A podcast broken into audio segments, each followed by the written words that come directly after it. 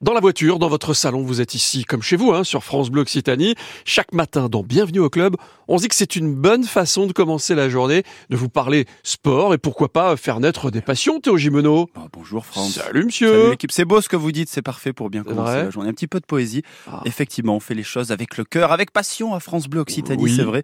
Dans Bienvenue au Club ce matin, on parle d'un sport pas très souvent médiatisé, il faut le dire, et même parfois qu'on peut évoquer avec moquerie. Et ça, c'est pas très bien France. C'est même mal. Ah bon? Déjà, le terrain est constitué de gazon synthétique de nos jours, pour être précis. Donc, deux équipes de 11 joueurs s'affrontent. Je vous vois venir, oui, machin, euh, c'est du foot. Oui, Non, c'est pas du foot. euh, Les joueurs portent une crosse sur le terrain avec laquelle ils peuvent eh bien, passer, déplacer et tirer dans une balle très dure. Est-ce que ça vous inspire quelque chose Pas du tout. Pas du tout? Bah, Le hockey sur gazon, quand Ah même. On le voit parfois aux Jeux Olympiques. Exact. Bah, c'est le thème d'aujourd'hui dans Bienvenue au Ah, Club. D'accord. Est-ce qu'on connaît l'origine du, du hockey ou peut-être de son ancêtre Ce sport tire son nom du mot français hockey. Ça s'écrit H-O-C-Q-U.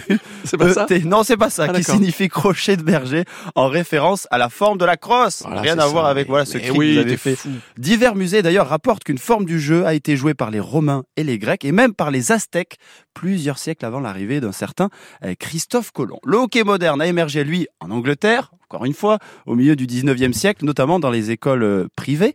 Euh, La première fédération de hockey a été créée au Royaume-Uni en 1876, autant vous dire euh, pas hier quand même, et a établi le premier ensemble formel des règles de ce jeu. La parité aussi d'ailleurs, c'est une valeur assez essentielle du, du hockey. Sur les 30 millions de joueurs et de joueuses dans le monde, 51% sont des femmes et 49% des hommes. Ça c'est Ça, bien, pas bravo mal. filles. Comment ça se déroule un, un match de hockey sur gazon? J'ai jamais vu moi. Eh ben, un match de hockey se joue à 11 contre 11 et dure 60 minutes. Donc ça fait 4 périodes de 15 minutes. Sur le terrain, chaque équipe dispose donc de 10 joueurs de champ. On peut être attaquant, milieu de terrain et défenseur, un peu comme au foot.